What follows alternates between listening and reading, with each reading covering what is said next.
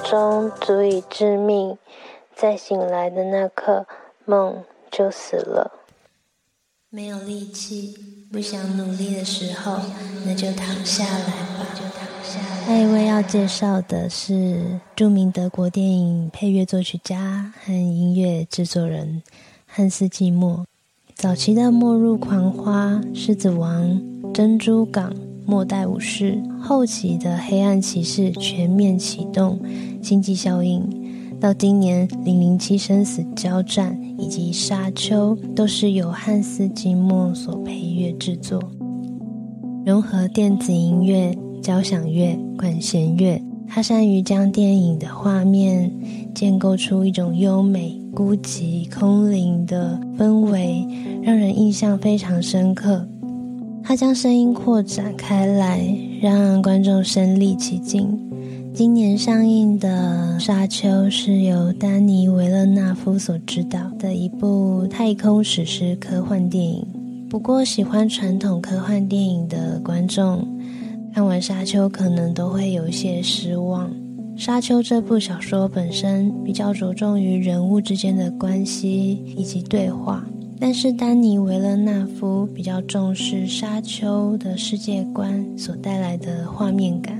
里面的主角是一位年轻人，叫做保罗亚崔迪斯，背负着一个自己都没有办法理解的命运，必须要前往宇宙中最危险的星球。你可以看见这个角色设定是一种，嗯，像神话一般的个人意志与命运的对抗。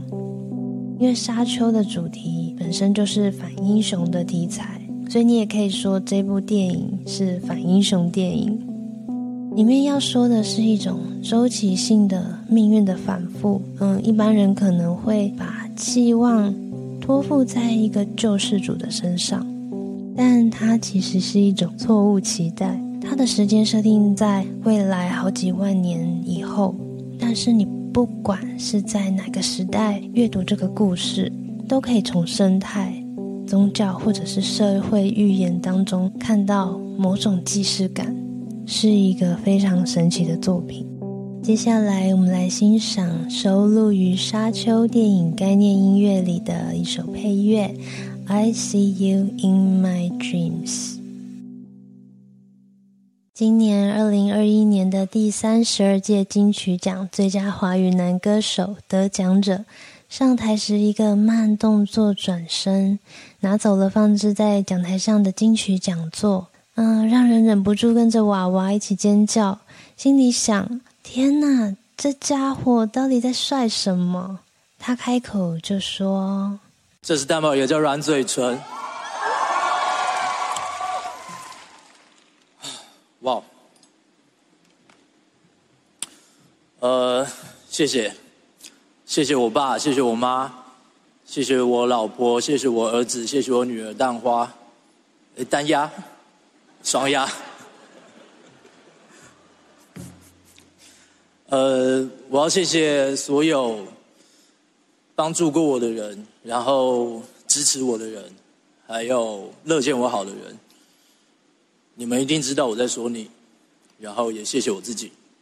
那我今天要把这个奖，嗯，献给我的家人和亲戚，献给竹帮的，还有颜色的兄弟，然后献给台湾嘻哈，献给在天上的宝哥大宝岛黄信佳。这是蛋堡，也叫软嘴唇，亲一个就要传绯闻。本名叫做杜振熙，A.K.A 任性的人。谢谢。这是蛋堡，本名杜振熙，台南人，是一名饶舌歌手，在今年第三十二届金曲奖以《家常音乐》这张嘻哈专辑获奖。如果要形容《家常音乐》这张专辑，我会说它是一个采光良好、嗯，通风、像晒过和许阳光的屋子，气氛非常欢乐轻松。但是回过头来听二零一三年你所不知道的杜振熙之内部整修，完全是不一样的面貌。所以如果不认识蛋宝，大概会被二零一三年这张专辑的他吓一跳。那时候的蛋宝在生活、工作、心理各层面都失衡了，但是他在这过程中仍然不断的想要创作，想要试着透过音乐去寻求平衡。嗯，专辑收录了二十六首歌，有都市的抑郁、黑暗面、情绪宣泄与自我揭露。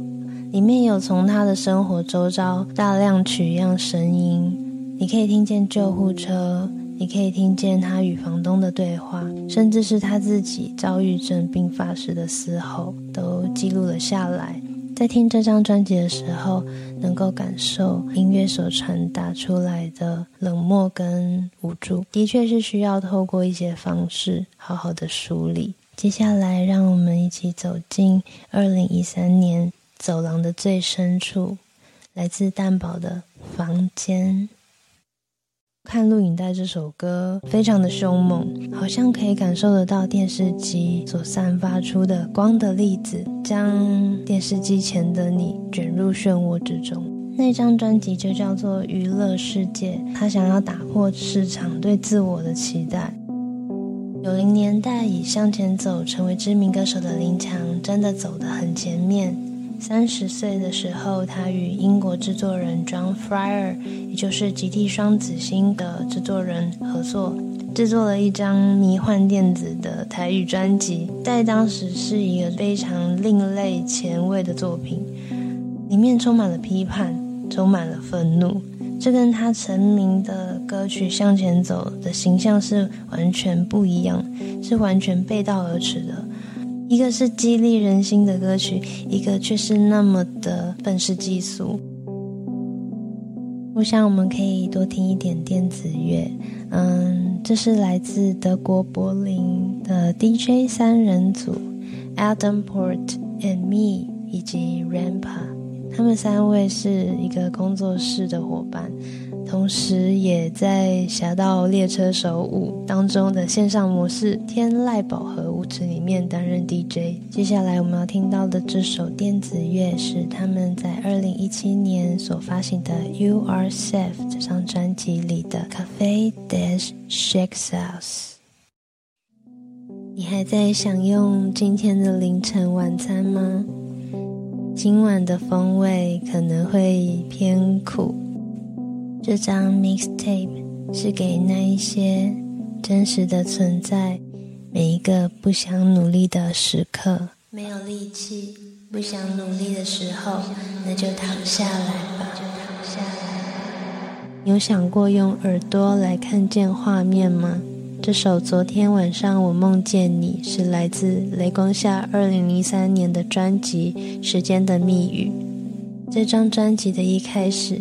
只是雷光下脑海里的一堆抽象片段和一些模糊的影像，要如何把影像转译成音乐，进到人的耳朵里呢？所谓的声音电影和文学音乐，都是借由听的过程来满足人的视觉想象。这种想象跟阅读小说的感觉蛮像的。你在阅读文字的时候，内心同时会发出声音。然后开始建构那个场域。再往前一首是一九七六乐团于两千年发行的专辑《方向感》里的倒转声音时间，在短短的一分多钟里面，利用吉他的效果以及主唱阿凯说话的声音来制造空间的堆叠感。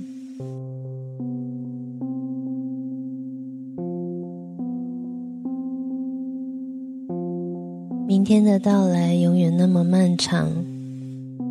不管我在外面是一个什么样的人，回到房间，我才能成为真正的自己。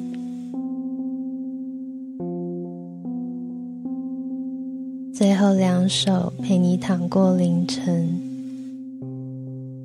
首先要听到的是黄立行的《黑夜尽头》，这是在二零零八年所发行的专辑。最后，只要躺下来。凌晨晚餐的尾声，我想分享一首歌以及一本小说，它们的名称都叫做《浴室》。歌曲是来自台湾的乐团 Decca Joins 在二零一九年发行的黑胶版本。不晓得这首歌的创作跟小说之间是否存在某种关联，但他们都打造出了一个过于安静、无法被打扰的空间。浴室，让菲利普·图森著作。我每天下午都泡在浴室里。我这样做并没有炫耀自己的意思，完全没有。我有时会走到厨房去找啤酒喝，或者在房间里转一圈，看看窗外的景色。但只有待在浴室里，才让我感到最舒服。刚开始，我坐在椅子上看书，后来我干脆躺在浴缸里。因为我很想躺着看书，我整个下午都躺在浴缸里。